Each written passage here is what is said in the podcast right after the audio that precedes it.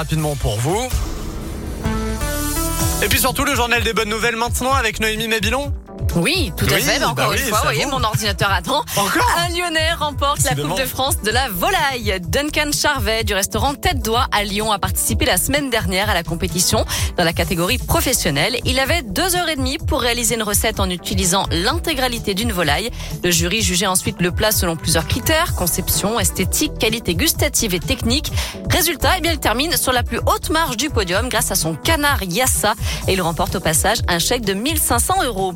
En ce 1er décembre, on entame le sprint de Noël et il est temps de déposer vos boîtes de Noël solidaires. Alors le principe est très simple, je le rappelle.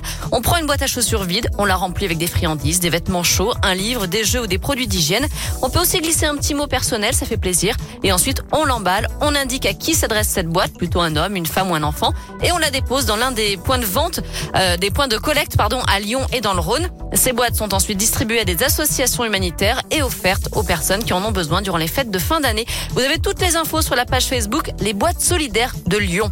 On termine avec cette belle initiative de l'association Les Pêcheurs du Cœur, envoyant chaque année des SDF mourir de froid dans la rue, faute de couverture notamment. Euh, Son fondateur, plongeur, a eu une idée. Plutôt que de jeter les combinaisons de plongée lorsqu'elles sont usées ou trop petites, eh bien mieux vaut les récupérer et les transformer puisque le néoprène, la matière utilisée pour ces combis, est un très bon isolant. Il permet aux plongeurs de rester plusieurs heures sous l'eau sans avoir froid. Donc ces combis sont récupérés et découpés en tapis ou bien transformés en coussins, offerts ensuite au SDF.